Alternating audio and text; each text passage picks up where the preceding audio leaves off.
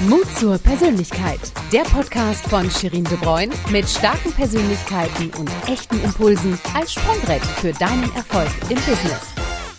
Eine neue Portion Mut zur Persönlichkeit wartet auf euch und da Menschen äh, ja am meisten Menschen inspirieren, schaffe ich mit diesem Podcast einen Raum, in dem wir spannende und ermutigende Geschichten kennenlernen. Warum? Damit wir unseren eigenen Weg zu mehr Mut zur Persönlichkeit im Leben und auch im Business finden können, weil dieser in der Welt so dringend benötigt wird. Meine Meinung. Und heute lernen wir äh, einen mutigen Gründer kennen, der auch weiß, dass ein Fuck-up im Leben einfach dazugehört und auch öffentlich mutig immer wieder darüber spricht. Er kommt gebürtig aus Eschweiler, wohnt jetzt in Hamburg und ist der Gründer von Protofy, einer erfolgreichen Agentur für App- und Webentwicklung äh, mit 45 Mitarbeitenden. Und dann ist er auch noch ehemaliger Leistungssportler, hat er mir verraten, und deutscher Meister in einer Disziplin, die ich erstmal googeln musste, nämlich das Bahnradzeitfahren. Ich hatte keine Ahnung, was das ist, aber wir sprechen drüber, falls ihr auch ein Fragezeichen im Kopf habt. Und äh, ein Tipp aus dem Netzwerk hat mich zu ihm geführt und äh, in unserem Kennenlerngespräch wurde schnell klar, mein Gast hat uns eine Menge zu erzählen über Fehlentscheidungen, persönliche Weiterentwicklung und vor allem ja über das, was den Menschen eigentlich äh, ausmacht, besonders als Führungskraft und das ist die Menschlichkeit. Ich freue mich, dass du an Bord bist äh, und deine Erfahrung mit uns teilst. Willkommen, Moritz Mann. Grüß dich. Wow, vielen Dank für das Intro. Schön, dass ich bei dir sein darf. Ja, äh, klasse, dass du der Einladung äh, gefreut bist. Und wir wollen dich jetzt natürlich alle besser kennenlernen. Und ich habe immer traditionell am Anfang die Frage, welche drei Hashtags charakterisieren dich und warum? Ich konnte mich ja vorbereiten. Ich habe ja in die in deine vorangegangenen Folgen rein, reinhören dürfen. ähm, ich habe mich für drei Hashtags äh, entschieden, die mhm. alle mit G beginnen. Äh, dazu gehört Gründer, äh, mhm. dazu gehört gesund und dazu gehört ganzheitlich. Okay, jetzt muss es natürlich äh, durchdeklinieren. Also, erkläre Gründer. Okay, es ist fast selbsterklärend, aber sag trotzdem was dazu. ich habe, ähm, ich habe mich dazu entschieden, weil es für mich, es ist mein Beruf ähm, mhm. und es hat für mich eine sehr, sehr hohe Identifikation. Ich glaube, das ist recht typisch bei GründerInnen. Ähm, ich bin so, dass ich das in meiner Person sehr vereinheitliche. Du kannst mich fragen, wie geht's dir? Ich antworte dir mit gut, Business läuft super. Mhm. Und äh, das ist einerseits ist es was unheimlich Tolles, weil äh, damit ich meinem Traumberuf folge und ich ähm, unheimlich inspiriert bin und unheimlich ausgefüllt damit bin. Mhm. Ähm, und auf der anderen Seite ist es eine große Herausforderung, ähm, dann auch den Fokus zu finden und der private Mensch sein zu können, den Abstand zu finden. Ähm, und das äh, auch dieser äh, Zwiespalt mhm. beschreibt mich ganz gut. Mhm. Mhm. Ja, interessant. Ja. Moritz, verrat uns doch mal einen Auszug deiner Station. Ich habe ja schon so ein paar, so Eschweiler, ähm, Bahnrad, Zeitfahren und so, das habe ich ja schon alles angesprochen. Ähm, aber geh da mal in die Tiefe. Also, wie fängt deine Geschichte an? Welche Stationen haben ja deine Persönlichkeit äh, insbesondere geprägt? Ja, ich glaube, die Jugend hast du ganz, ganz gut damit umfasst. Ähm, da gab es die Schulzeit ähm, in meiner Heimatstadt, ähm, Kleinstadt in Nordrhein-Westfalen. Äh, und äh, für mich war der Weg dort hinaus äh, damals immer äh, mein Rennrad, mit dem ich mhm. leistungssportmäßig unterwegs war. Mh, mm, jedes Wochenende äh, mit meinem Vater damals äh, durch zuerst durch NRW, dann durch ganz Deutschland, dann irgendwann international unterwegs war. Ganz tolle Zeit, auf die ich heute auch ähm, mit meinem Vater zusammen gerne zurückblicke, ähm, weil sie einerseits sportlich spannend war. Äh, das war damals mein Beruf neben der Schule ähm, und ich habe äh, irgendwie nach, nach der Schule nach Hause äh, schnell aufs Rad trainiert und Hausaufgaben manchmal abends gemacht. Ähm, hm, und auf der anderen Seite. Manchmal. ja. Okay. Ist dann auch am Ende nicht so ein gutes Abi bei rausgekommen, aber äh, eine unheimlich prägende Zeit, ähm, weil gerade Leistungssport, äh, glaube ich, mhm. auch sehr persönlichkeitsformend ist. Mhm. Ähm, so, jetzt habe ich selber dann noch mal drei Minuten drüber erzählt. Äh, weiter in den Stationen ging es, dass ich studiert habe ähm, in Maastricht, gar nicht so weit weg, ähm, aber so Prägung durchs Ausland und internationales Studium. Ähm, das war im Bereich International Business. Ähm, weil ich so die, die Idee hatte, nach der Zeit ähm, Schule, Sport, ähm, äh, möchte ich in den Bereich man hat, was hat man sich damals gedacht, äh, Management gehen, ohne, ohne wirklich ähm, etwas davon zu verstehen, was, was man da äh, sich gerade mhm. vornimmt. Mhm. Äh, vielleicht auch ein bisschen Klischee im Bereich BWL und Businessstudium. ähm, nichtsdestotrotz, äh, da, da wirklich eine Passion gefunden, ähm, äh, nach dem Studium mich vom Schwerpunkt entschieden, in Richtung Online, Digitales zu gehen. Äh, das war so die Zeit äh, 2000 was hatten wir denn da, 2008, 9, 10 so, als ich studiert habe. Ähm, das war gerade die Zeit, wo Facebook groß wurde, wo YouTube gegründet mhm. wurde, glaube ich, 2008, wo man irgendwie so die, diese neue Welt entdecken konnte. Mhm. Und mhm. da wollte ich gerne reingehen, habe mich dann einem äh, zu dem Zeitpunkt gewachsenen Startup äh, angeschlossen, durfte da eine Position als Intrapreneur einnehmen, das heißt innerhalb des Unternehmens neue Geschäftsmodelle identifizieren und diese aufbauen. Und so bin ich dann auch selbst in äh, Richtung der, der Gründung gekommen des Unternehmertums. Ähm, wir haben eines der äh, Projekte dann irgendwann ausgegründet, ähm, äh, ein der damalige CFO vom Unternehmen und ich ähm, haben äh, dies gestartet, mit, sind mit dem Konzept dann auch gescheitert. Das äh, war das, was du eben im Intro mhm. schon mal angesprochen hast. Haben uns aber dann entschieden, das ist, das ist unsere Passion, das ist unsere, äh, unser Ruf und dem werden wir weiter folgen und haben äh, erneut gegründet. Gleich zwei Unternehmen dann. Ähm, und das mhm. ist die Agentur, die du äh, vorhin angesprochen mhm. hast, mit der wir digitale Produkte entwickeln. Ähm, und zum anderen ist das ein ähm, äh, Konzept, ein Lieferservice und Restaurant äh, für gesundes Essen namens Stadtsalat, äh, mit dem wir mittlerweile in fünf großen Großstädten in Deutschland sind. Auch in Köln und gar nicht so weit weg von dem Ort, wo ich jetzt gerade sitze. ah, schön, okay. Also, okay, das, das lassen wir mal kurz sacken. Bahnradzeitfahren. Kannst du mal ganz kurz erklären, was das ist?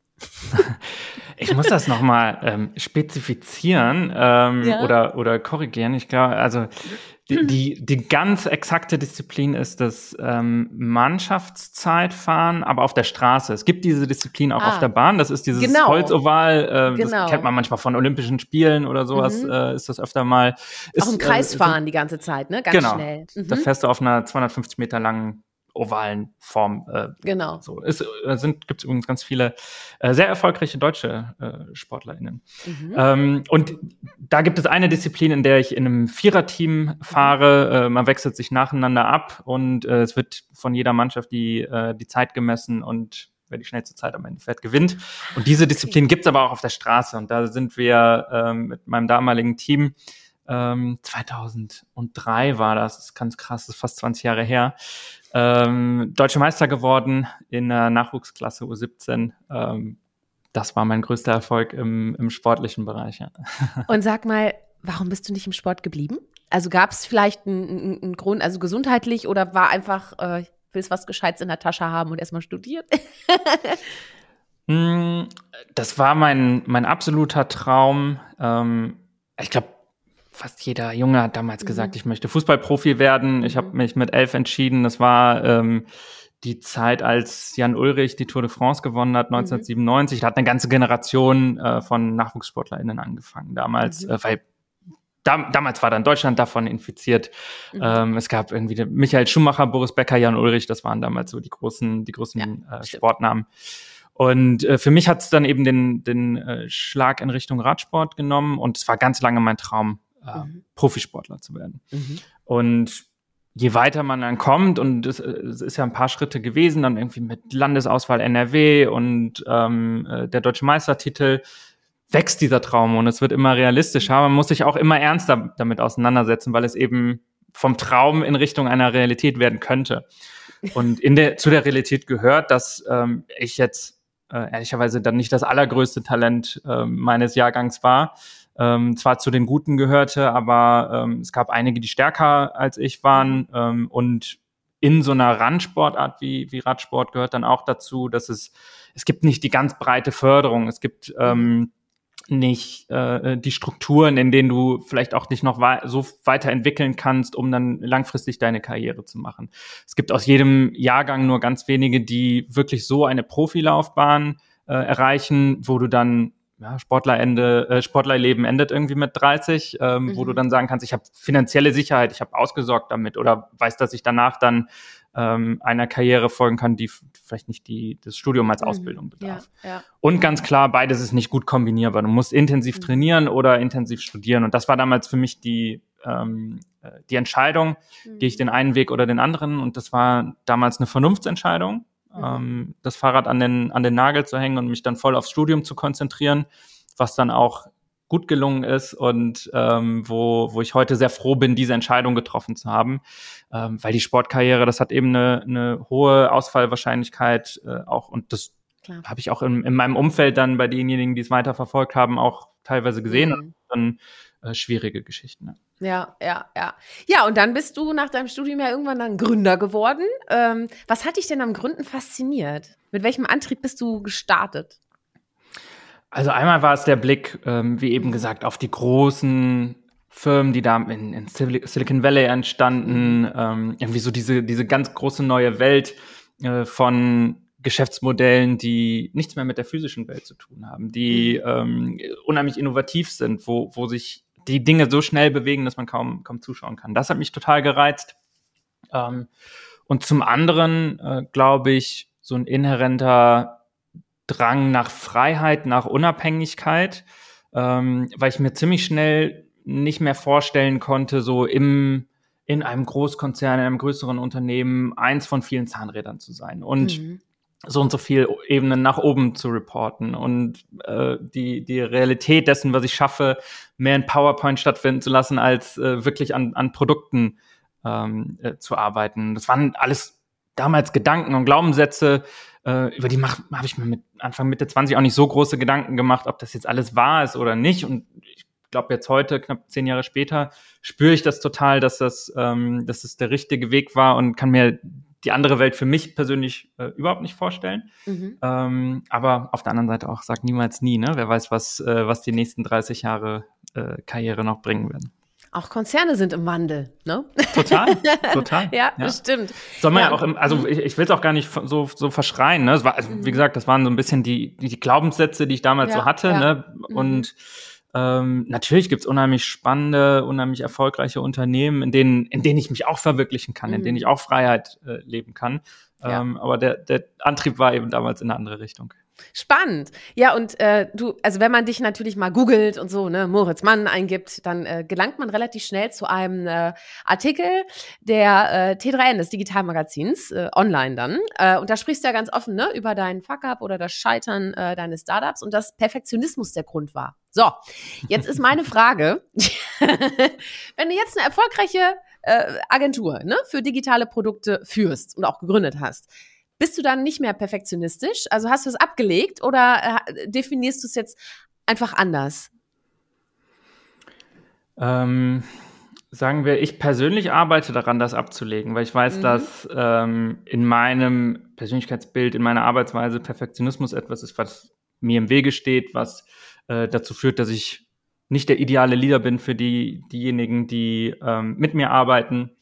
Äh, da gibt's ganz viele, ganz viele Facetten. Ich glaube, der Kern ähm, des Gedankens, der jetzt äh, in der Frage drin steckt, in dem T3N-Artikel, ist, wie ähm, gehe ich eigentlich vor, wenn ich ein neuartiges Geschäftsmodell erfinden möchte, äh, wenn ich das an den Markt bringen möchte. Und äh, da hat es mit, mit unserem Perfektionismus damals tatsächlich, äh, hat es uns extrem im Weg gestanden, mhm. äh, weil mhm wir ähm, ja auch als, als unerfahrene Gründer damals noch ähm, die perfekte Lösung schaffen wollten für mhm. diese, für diese Idee, die wir, die wir hatten. Ne, da steckt, steckt der Perfektionismus drin. Ähm, man verliebt sich in die Vision, man möchte das unheimlich toll aus, man hat so viele Ideen und es geht immer besser, besser, besser.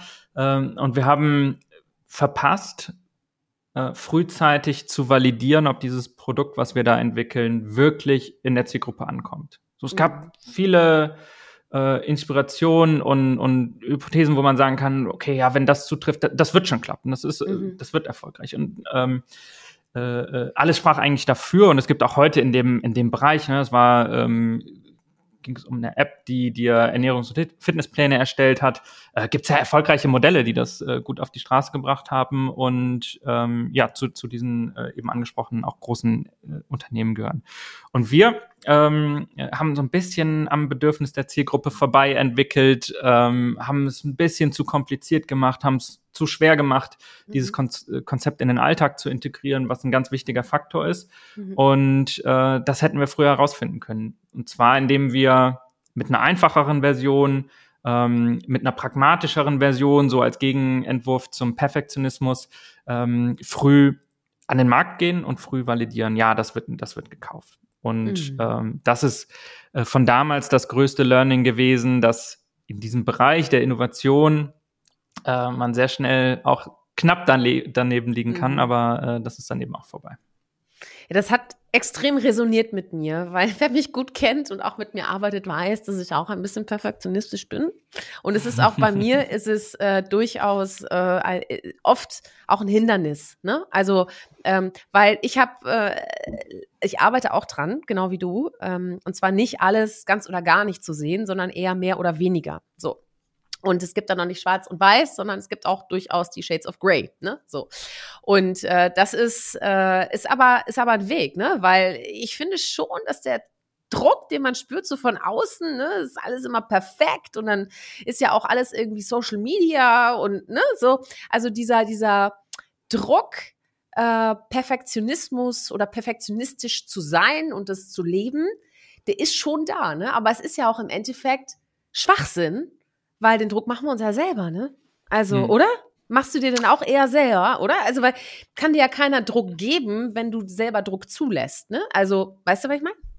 Total, total. Mhm. Ähm, gerade die, die externen Faktoren, die du, die du gerade äh, ansprichst, das sind, mhm. das hängt ganz oft damit zusammen, dass wir glauben, irgendwie sein zu müssen. Und diese Glaubenssätze, die sind, die sind oft ein schlechter Berater. Mhm. Ähm, und äh, es ist total kontextabhängig, aber häufig ist ähm, beeindruckender für andere, wenn ähm, eher eine Geschwindigkeit höher ist, mit der ich mhm. unterwegs bin. Oder ähm, wenn, wenn die Breite der Themen, die ich bedienen kann, ähm, größer ist.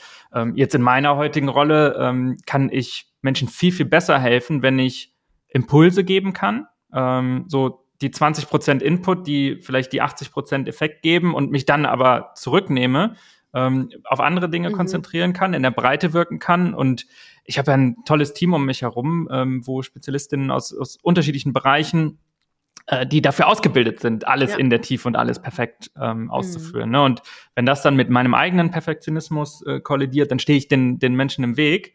Ja. Und ich habe gelernt, dass, äh, dass der bessere Weg als Leader ist, aus dem Weg zu gehen und mhm. ähm, äh, eher in der Breite unterstützen zu können. Ja, Spannend.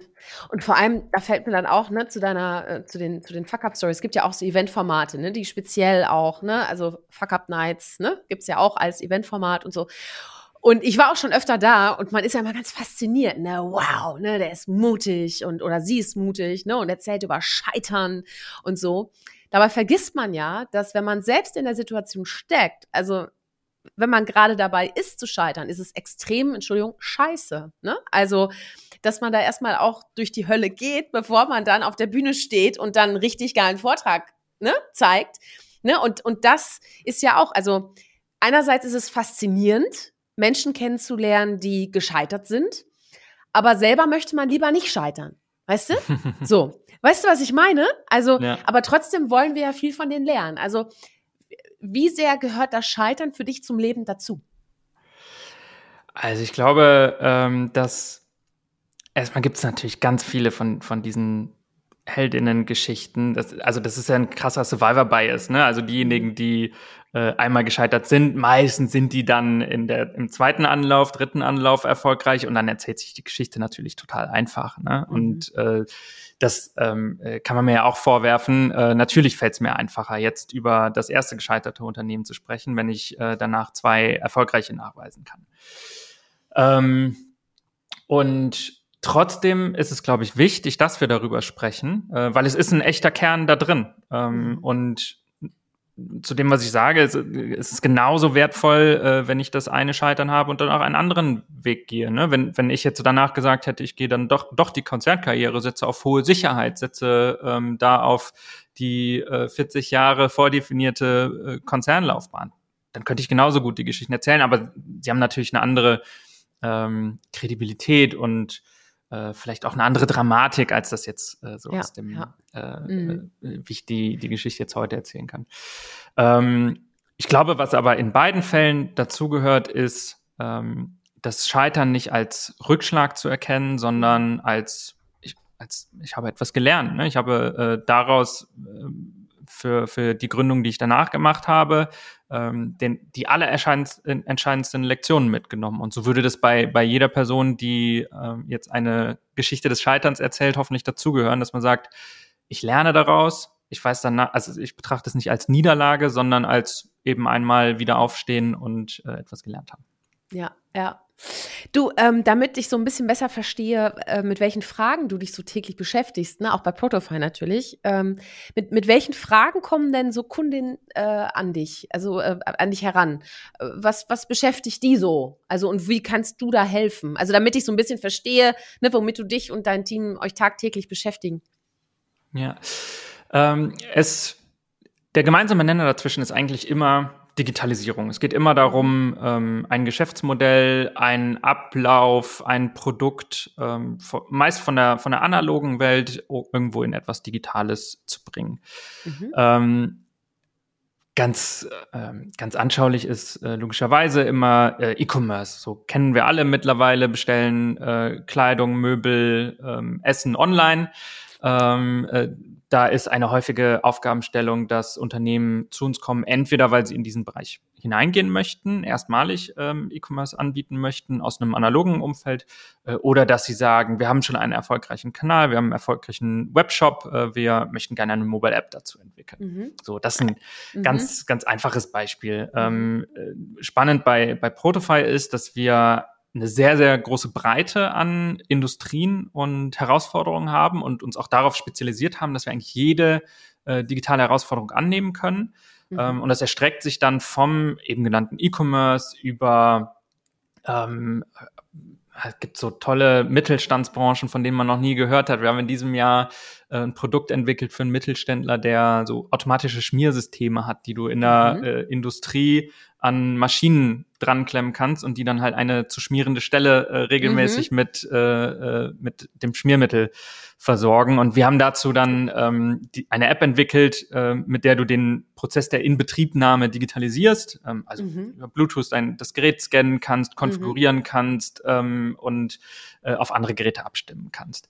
Ähm, mhm. wir haben sowas im Bereich Energiewirtschaft gemacht ähm, für einen, für einen äh, großen DAX-Konzern, ähm, für den wir ähm, Dashboards entwickelt haben, über, über denen du äh, Solaranlagen und Batteriesysteme zusammen steuern kannst. Mhm. Ähm, das zeigt, glaube ich, so ein bisschen die Breite. Ja, äh, ja. Bis mhm. hin zu Verlagen, wir haben in diesem Jahr für einen Verlag ein Buch digitalisiert, wo du dann ähm, ein, ein erfolgreiches Buch, äh, Babyjahre heißt das so, äh, frühkindliche Erziehung, mhm. äh, wo du das dann ähm, in einer Mobile-App äh, erleben kannst. Also was. Ah, okay. Spannend, okay. Du, ähm, zurück. Wir sind ja hier im Podcast Mut zur Persönlichkeit und wir haben noch gar nicht Mut zur Persönlichkeit definiert. Ist das aufgefallen? Und da möchte ich jetzt natürlich nachhaken bei dir. Und zwar, wie viel definierst du denn Mut zur Persönlichkeit und was hat das mit deinem Leben zu tun? Ich glaube, äh, Mut zur Persönlichkeit ist deshalb wichtig oder dazu eine Persönlichkeit zu sein, gehört Mut, ähm, weil es erstmal darum geht, sich selbst kennenzulernen und sich selbst seiner selbst bewusst zu werden. Ähm, ich habe in den vergangenen sieben Jahren ganz viel ähm, mit Personal Coaching gearbeitet, sehr regelmäßig werde ich begleitet von, äh, von Coaches, ähm, immer mal wieder zu unterschiedlichen Schwach, äh, Schwachpunkt, äh, ja, Schwerpunkten. Auch. Aber auch ähm, vielleicht um die Schwachpunkte her herauszufinden. Ähm, und mir hat es unheimlich geholfen, herauszufinden, wie bin ich eigentlich? Wer bin ich? Was brauche ich? Was sind meine Stärken? Was sind meine Schwächen? Was sind meine Defizite? Die Schwachpunkte gerade angesprochen. Ähm, aber auch, was ist mein Ziel? Was ist meine Vision? Wie komme ich dahin? Was fehlt mir dazu? Mhm. Warum möchte ich das eigentlich alles? Und ähm, das sind ganz wichtige Fragen, glaube ich, die es sich lohnt zu erkunden. Ähm, und das erfordert aber erstmal Mut, ähm, so tief sich mit sich selbst zu beschäftigen, weil man kann sich die Fragen auch ganz schön einfach machen. Äh, man kann sagen, ich bin zufrieden mit dem, was ich habe. Äh, man kann die Außenwelt von sich abblocken. Man kann Emotionen nicht an sich heranlassen. Ähm, aber ich glaube ganz fest daran, dass wir früher oder später alle feststellen werden, dass dann etwas fehlt, ähm, äh, nämlich eine Echtheit äh, in dem, wie ich wirklich selbst bin und ähm, was ich brauche. Ja.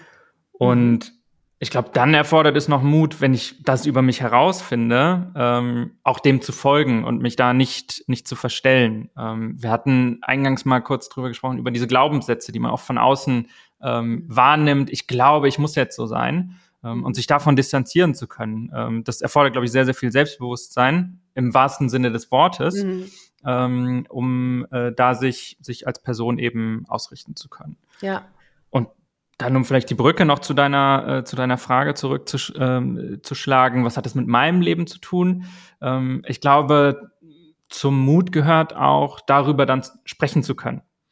Ähm, darüber, wie ich als Mensch bin, darüber, was mir wichtig ist. Ja. Ähm, und mhm. da gehöre ich zu den Menschen, die von Natur aus eher still sind, eher introvertiert sind, eher Dinge mit sich ausmachen. Und ich habe äh, jetzt in den letzten zwei Jahren so auf dieser Reise gelernt, dass auch das mir viel im Weg steht und dass es unheimlich stark ist, ähm, über das zu sprechen, wie ich bin, äh, weil das einer der Faktoren ist, der mir erlaubt, ganz anders mit Menschen in Verbindung zu stehen, weil, mhm. weil es den Menschen auch hilft, äh, hilft, mich besser einschätzen zu können. Ja, tatsächlich. Ne? Und es hilft auch Menschen. Also, ne, wenn man immer perfektionistisch denkt, sein zu müssen und es auch versucht, ist es ja automatisch auch in der Wahrnehmung des anderen so, oh, ich muss es sein, ne? anstatt dass wir einfach mal sind. So, ja. oder? Also ich ja. stelle mir, also ich, ich selber, ich, ich weiß auch, warum natürlich Mut zur Persönlichkeit mein Thema ist. es ist ja mein Thema. ne? Aber ähm, das ist unglaublich anstrengend. Ne? Wir haben alle schon so einen anstrengenden Arbeitstag, Arbeitswoche, äh, Leben, äh, Themen, äh, Corona-Krisen, Kriege. Ne? Also äh, so viele Themen, Klimawandel, die uns beschäftigen. Ähm, es raubt uns sehr viel Energie, wenn wir nicht so sind, wie wir sind und uns aus, aus unseren Vollen schöpfen. Ne? Und du hast ja auch mal gesagt, ist leider nicht mein Zitat, aber ich finde es sehr schön. Und zwar äh, die, die Schwächen auch als Stärken zu erkennen. Ne? Das ist auch ein ganz wesentlicher Schritt. Ne? Das, hm. äh, ja. Du hast noch ein anderes äh, schönes ähm, Zitat. Ähm, und zwar, ich will nicht nur Laut- und Vielsprecher fördern, sondern ein Umfeld schaffen, in dem es auch die Ruhigen nach oben schaffen. Großartig. Erinnert mich so ein bisschen, ich hatte einen Podcast mit Rito Solberger und der ist mhm. Dominanztrainer für leise Menschen. Und es ist ganz, ganz spannend ähm, aus der Schweiz. Und das passt irgendwie ganz schön. Da möchte ich jetzt natürlich äh, wissen, ähm, was gehört denn zu einer Umgebung, zu einer Workspace, einer Unternehmenskultur dazu, damit halt eben auch äh, die Leisen, die Ruhigen es nach oben schaffen. Hm. Das ist natürlich total opportunistisch von mir, dass ich mir selbst dieses, ja! äh, dieses Umfeld gebaut habe. ähm, aber da, daher kommt es natürlich irgendwo. Ne? Ich präge, äh, präge ja auch mein Umfeld äh, oder das Unternehmen, ähm, in, in, dem ich arbeite, mit. Ähm, und ähm, für mich steckt da ein, ein ganz wichtiger Grundsatz drin. Das war ähm, mein dritter Hashtag, den ich äh, zum Eingang genannt habe, und zwar Ganzheitlichkeit. Ähm, da steckt für mich drin, dass ich erstmal für mich persönlich versuche, ähm, äh, überall da, wo ich bin, echt zu sein und ähm, zum Beispiel im Beruf genauso als Person aufzutreten und mit allen Stärken und Schwächen da zu sein, wie ich das privat bin. Und im Freundeskreis mich nicht in der einen Gruppe so zu verhalten und in der anderen Gruppe äh, wiederum anders. Ähm, nämlich äh, einfach da zu sein ähm, mit all meinen Facetten. Und ähm, ich glaube, dieser, dieser Grundsatz ist ein ganz schöner, wenn man den mal ähm, auf das berufliche Leben überträgt und sagt, ich schaffe ein Unternehmen, eine Firma, in der Menschen ganz da sein dürfen und äh, wo sie nicht eine Rolle spielen müssen, wo sie nicht morgens eine Maske aufsetzen müssen und sagen, hey, jetzt bin ich die gut gelaunte Person hier, die immer da hinten links sitzt mhm. äh, und bin irgendwie der Spaßvogel im, im Büro. Ähm, und wenn ich abends nach Hause gehe, ähm, habe ich, eine habe ich eine ganz andere Rolle. Und zu diesen Facetten gehört ja, dass einige Menschen ähm, extrovertiert sind und Spaßvogel im Büro sind. Und äh, dazu gehört aber auch, dass andere Menschen eher introvertiert sind, eher still sind, eher in sich gekehrt sind und äh, gleichzeitig aber ganz andere Stärken mit, äh, mit an den Tisch bringen. Und äh, da in einem Unternehmen das Umfeld draus zu machen, in denen alle sich selbst in, in Gänze und damit auch all ihre Stärken äh, mit an den Tisch bringen, das ist, glaube ich, unheimlich produktiv, weil du dann eine Vielseitigkeit hast. Ja. Und gibt es da, weiß ich nicht, bestimmte ähm, Formate bei euch oder so, wo ähm, die Ruhigen dann auch zu Wort kommen oder, wo man darauf achtet, dass das ausgeglichen ist oder so. Weil ich stelle mir das, weißt du, das hört sich in der Theorie alles total logisch an, aber es muss ja wirklich ähm, vom, vom Mark über komplett gelebt werden. Ne? Also auch vom Spaßvogel und auch vom Ruhigen, dass die sich nicht irgendwie gegenseitig hindern, sozusagen. Ne? Ähm, wie, wie bricht man das so auf, rein menschlich, dass man da einfach keine Sorge haben muss?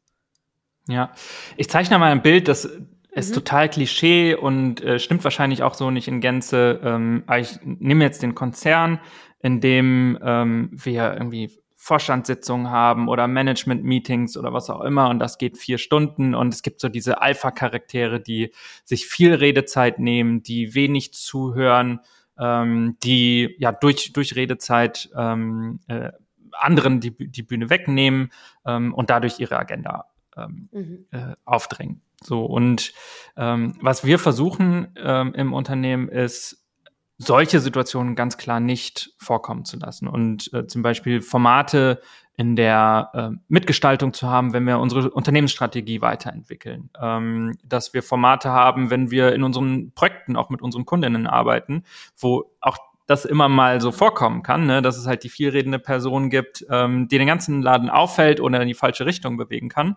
Ähm, und da beispielsweise jetzt über dezentrale Formate zu arbeiten, wo ein Brainstorming in äh, Einzelarbeit stattfindet und dann zusammengeführt wird. Mhm. Ähm, wo wir haben im Unternehmen ganz viele ähm, Prinzipien der Mitbestimmung, der, der Abstimmung unter den, äh, unter den Mitarbeitenden, die ähm, anonym stattfinden. Mhm. Äh, und äh, das sind so kleine Tricks, mhm. glaube ich, die man, die man ins Unternehmen reinbringen kann, um ähm, alle zu hören, um alle zu sehen und ein vollständiges Bild zu erlangen. Spannend. Ja, ja, ja. Du sag mal, warum denkst du denn, äh, dass dein Team es sehr schätzt, mit dir zusammenzuarbeiten? Was sind denn da so Eigenschaften?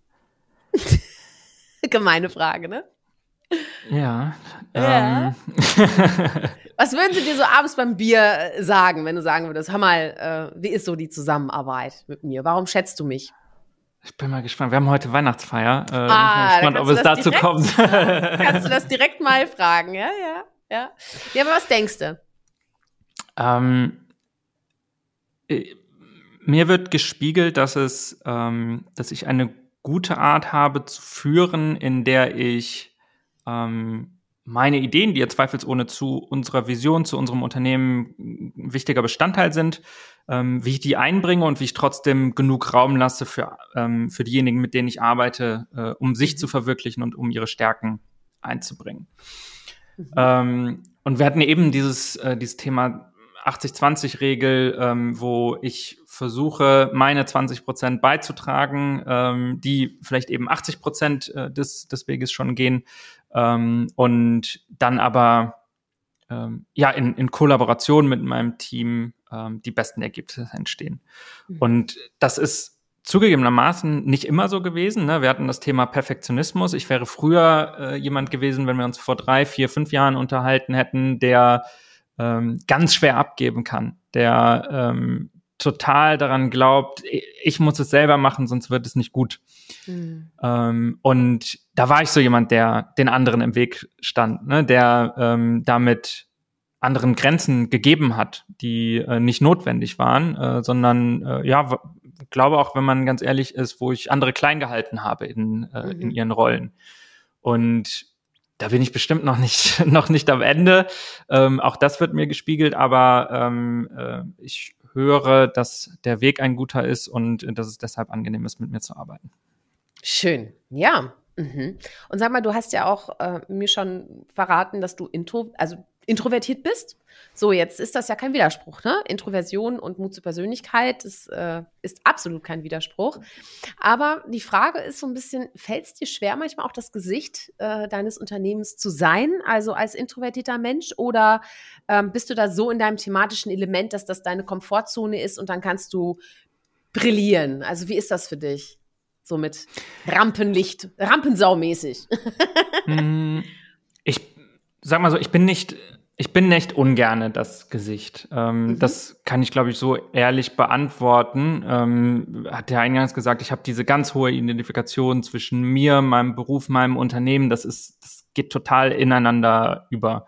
Und deswegen finde ich es, ähm, äh, äh wie sagt man, äh, flattering. Scheiße, jetzt komme ich nicht auf, äh, aufs deutschsprachige Wort. Ähm, äh. Wisst ihr es? Jetzt bräuchten wir so einen Rückkanal, ne? Ähm, egal, egal. Das, äh, es ehrt äh, beflügelnd, mich. ja, oder äh, beflügelt, oder? Es ist so? angenehm für mich. Es ja. ist angenehm mhm. für mich, ähm, wenn, mhm. wenn auch andere von außen diese Identifika mhm. Identifikation sehen. Mhm. Jetzt ist aber andersrum auch so, dass ähm, viele Formate, also jetzt mal ganz bildlich das Rampenlicht, ähm, dass das etwas ist, was mir eher Energie nimmt. Mhm. Ähm, es gibt, glaube ich, zu, zu dem Thema introvertiert, extrovertiert ist eine Dimension, dass extrovertierte Menschen eher aus sowas Energie ziehen können, wenn sie auf der Bühne stehen, wenn sie den Applaus bekommen, wenn sie auf Netzwerkveranstaltungen sind, mit 50 Leuten gesprochen haben, abends nach Hause gehen. Ähm, das ist genau die Welt, in der ich nicht mich wohlfühle, die mich Energie kostet.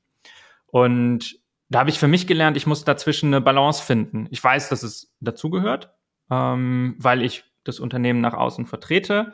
Ähm, und weiß aber, dass für mich dann ein Pacing wichtig ist, ähm, so wie ich dir eingangs gesagt hatte, ich musste am Montag unseren, unseren Podcast hier absagen, weil ich den anderen Termin übernehmen musste, krankheitsbedingt. Und ich weiß dann, ich habe heute nicht die Energie, mich mhm. mit dir, Shirin, hinzusetzen und einen Podcast aufzunehmen, in dem ich mich auch noch sehr öffnen muss, wo wir über Persönlichkeit mhm. sprechen.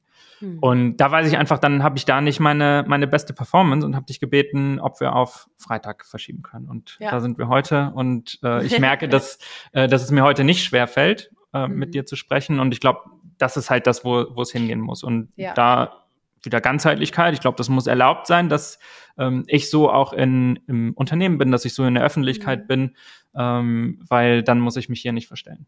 Nee, ganz genau, richtig. Ja, und es geht immer irgendwie, ne? Also, äh, das ist ja, es ist ja auch ein Unterschied, ob du mh, sag ich mal, kooperativ bist oder aufopfernd. Ne? Also da gibt's ja auch nochmal einen deutlichen Unterschied. Ähm, und wie du schon sagst, also äh, das Schlimmste ist ja, wenn du das Gefühl hast, du müsstest dich verstellen. Also das wollen wir schon mal ja nicht.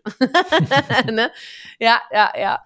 Du, ähm, du musst ja auch immer, also äh, gerade wenn du äh, natürlich im Feld der Digitalisierung auch unterwegs bist, fachlich, immer up to date sein. Ne? Also du musst ja im Endeffekt ja nicht äh, das State of the Art umsetzen, schon eigentlich, eigentlich immer schon einen Schritt wieder weiter denken. Ne? Also eine, eine wirklich hohe Innovationsgeschwindigkeit auch innerhalb des Unternehmens ja auch leben. Ne? Ähm, wie schaffst du es persönlich, da immer wieder Schritt zu halten? Weil du hast ja auch einfach äh, einen wahnsinnig vollen Kalender. Also wie, wie schaffst du das, ähm, dich da auf dem Laufenden zu halten? Das, was wir bisher besprochen haben zum Thema Führung und im Weg stehen oder aus dem Weg gehen, hat ganz viel damit zu tun, ähm, mich für so etwas frei zu machen.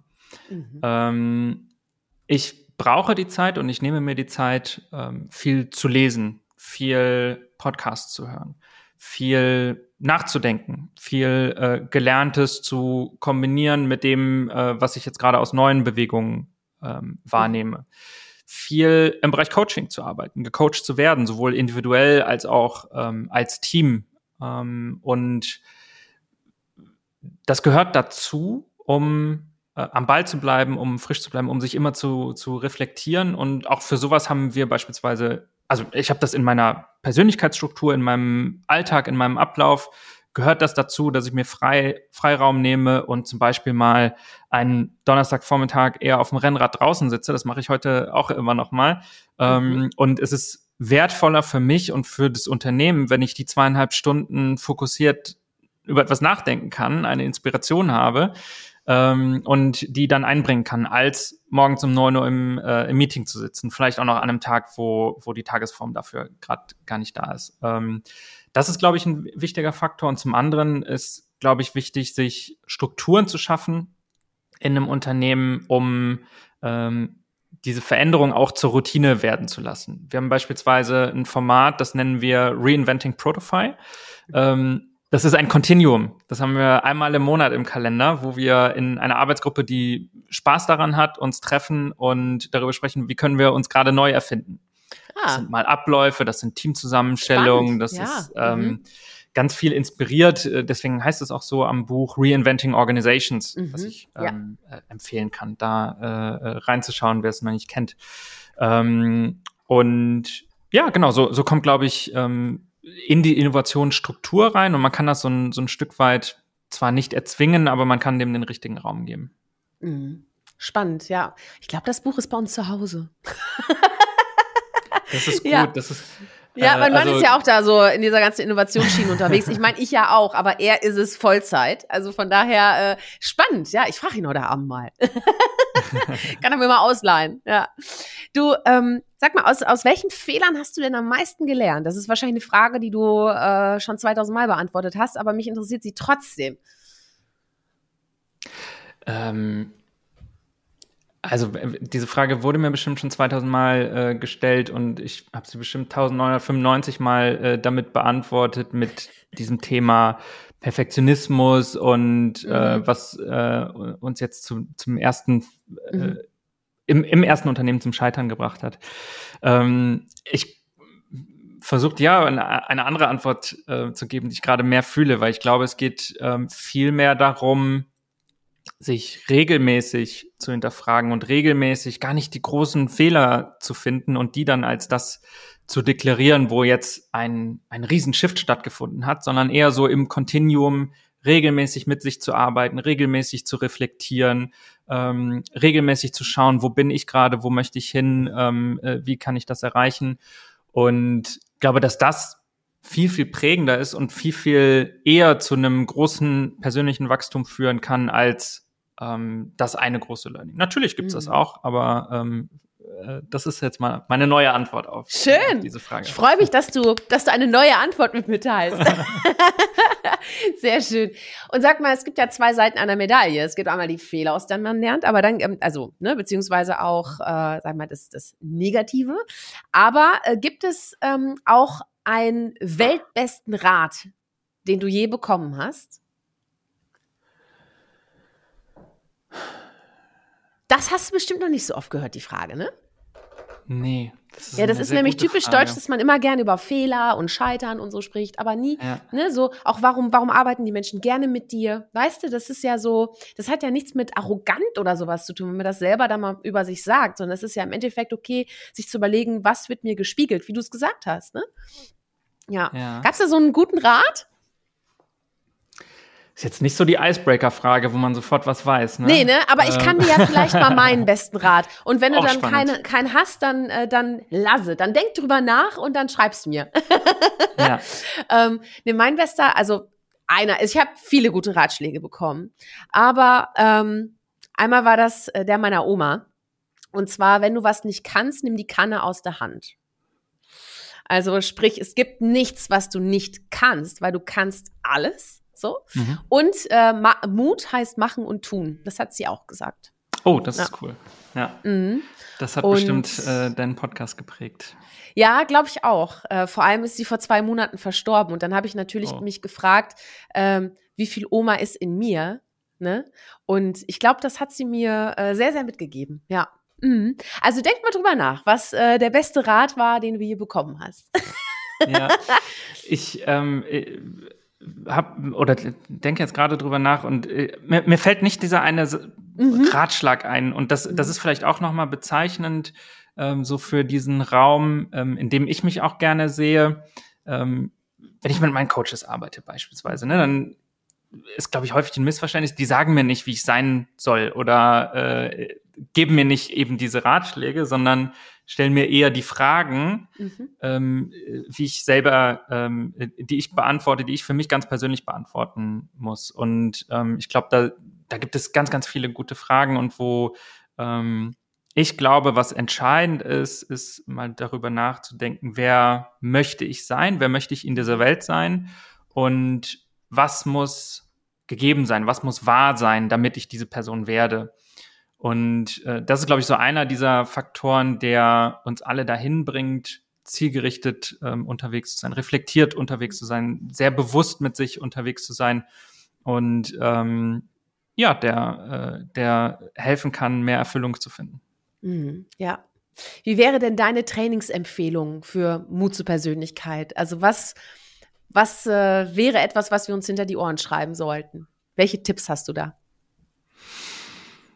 Mm, ich finde, dass dein Podcast-Titel, deswegen war ich total angetan davon, ähm, als ich eingeladen wurde. Ich finde, dass der total bezeichnend ist, weil äh, da für mich zwei Dinge drinstecken. Das eine ist Persönlichkeit, ist was total Individuelles.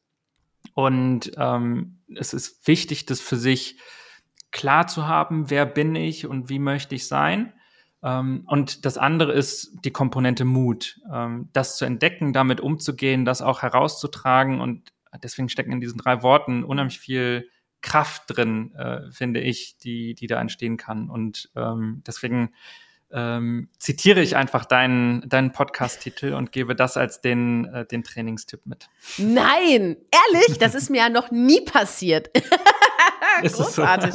Ja, schön. Ach, ich mag all die neuen Definitionen heute. Großartig. Ja, schön. Du hör mal mit Blick auf die Uhr. Ich könnte auch ewig mit dir weiterreden, ne? Aber wir kommen jetzt allmählich zum Finale und da erwartet dich jetzt erstmal ein kleines Feuerwerk. Und da du ja auch schon Folgen gehört hast, weißt du ja Bescheid, ne? Also ich pfeffer dir was entgegen und du pfefferst einfach zurück. Bist du bereit? Bereit. Okay. Berge oder Meer? Berge. Halb voll oder halb leer? Halb voll. Laut oder leise? Leise.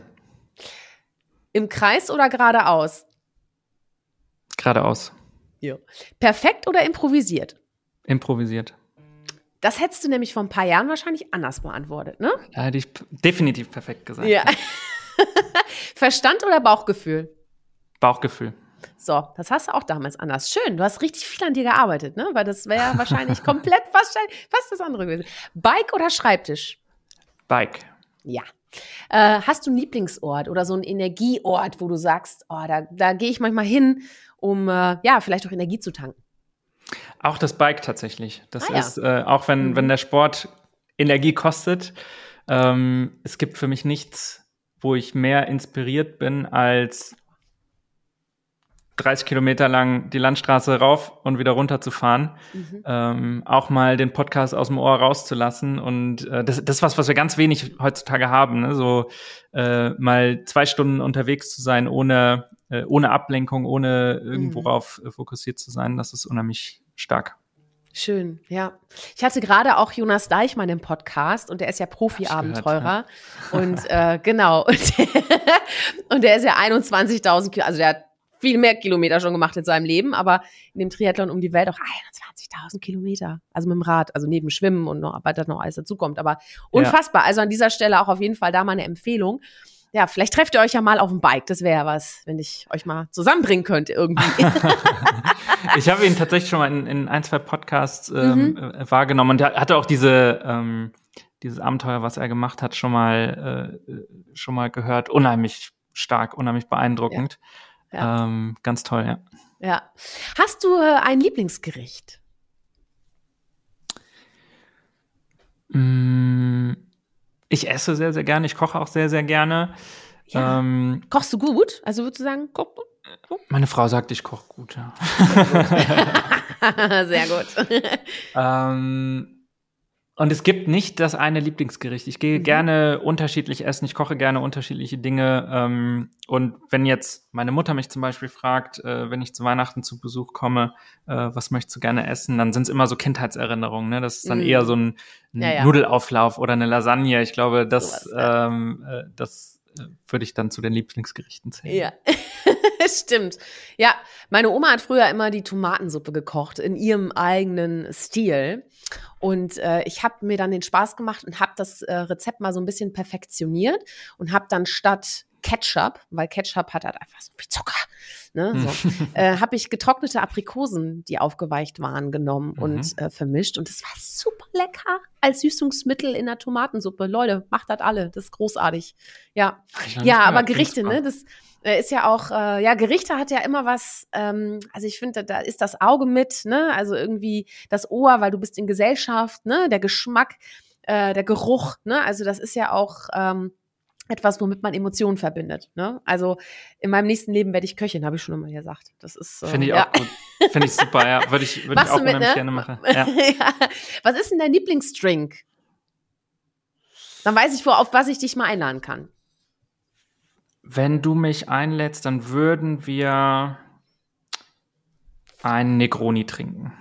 Oh, sehr gut. Mhm. Gebongt. Alles klar. Gut. So, Feuerwerk geschafft. Ich weiß, ich kenne die Menükarte. so, und jetzt kommt die Schlussfrage. Und das ist ja auch meine persönliche Motivation, ne, warum ich den Podcast gestartet habe. Und die Frage nach dem Warum. Ne? Also, Moritz, warum braucht unsere Welt Mut zur Persönlichkeit? Ich glaube, dass Mut zur Persönlichkeit wichtig ist, weil wir nur dann echt sind, ähm, weil wir nur dann ganzheitlich sein können, weil wir nur dann authentisch sind ähm, und uns dann nicht verstellen. Und äh, ich glaube, das ist wichtig, weil nur das am Ende gesund ist. Ähm, und Gesundheit ist, ähm, ich finde persönlich das, das Allerwertvollste, was wir haben, äh, sowohl körperlich als auch mental. Ähm, und wir sollten alles danach orientieren, das bestmöglich zu schützen. Und äh, dafür, äh, dazu gehört für mich, dass wir Persönlichkeit haben und mutig sind, die auch zu zeigen. Vielen Dank, Moritz. Vielen Dank für deine Zeit, für deine Energy hier. Die Vibes sind rübergekommen auf jeden Fall. Äh, und habe ich irgendwas vergessen? Wolltest du noch irgendwas loswerden oder sollte ich mal zum Ende kommen? du, es ist unheimlich angenehm, mit dir zu sprechen. Ähm, und ich habe gerade nichts mehr hinzuzufügen. Schön. Ja, wir, wir vertiefen das Gespräch nochmal an anderer Stelle. Und äh, nein, ich fand es auch rundum rund und äh, super spannend. Vielen Dank, dass du so offen mit uns äh, geredet hast. Und äh, ja, großartig. Also mit uns meine ich natürlich die Zuhörerinnen und Zuhörer, die ich auch jetzt natürlich nochmal nennen möchte. Schön, dass ihr eingeschaltet habt. Wenn es euch gefallen hat, dann hört noch weiter rein ins Archiv. Da wird es euch auf jeden Fall nicht langweilig. Es gibt jede Folge, gibt's äh, als Podcast, aber eben auch als YouTube-Video. Deswegen einfach in der Suchleiste Mut zur Persönlichkeit eingeben und dann findet ihr auch Mut zur Persönlichkeit. Äh, und auch den Moritz und auch den Jonas. Äh, und auch den Reto, den ich erwähnt habe, also alle. und es gibt auch ganz viele tolle Frauen übrigens, ja, hätte ich jetzt auch nennen können. Die Lea Drusio zum Beispiel ähm, ist so äh, ganz frischer Kopf auch im Konzernbereich. Also ähm, da, deswegen habe ich vorhin noch dran gedacht, ach, erwähnst du jetzt noch die Lea, äh, weißt du, ne, mit Konzernen im Wandel und so, da hat sie einiges zu beizutragen, auch ganz spannend. Also, Moritz, ich danke dir, ähm, alle Jute und äh, euch allen auch seid mutig, zeigt Persönlichkeit, eure Shirin. Ciao, ciao. Vielen Dank, Shirin. Ciao. Cheers. Hol dir deine Portion Mut zu Persönlichkeit. Alle Folgen zum Podcast findest du unter www.mutzupersönlichkeit.de als Video bei YouTube und bei allen gängigen Podcastdiensten.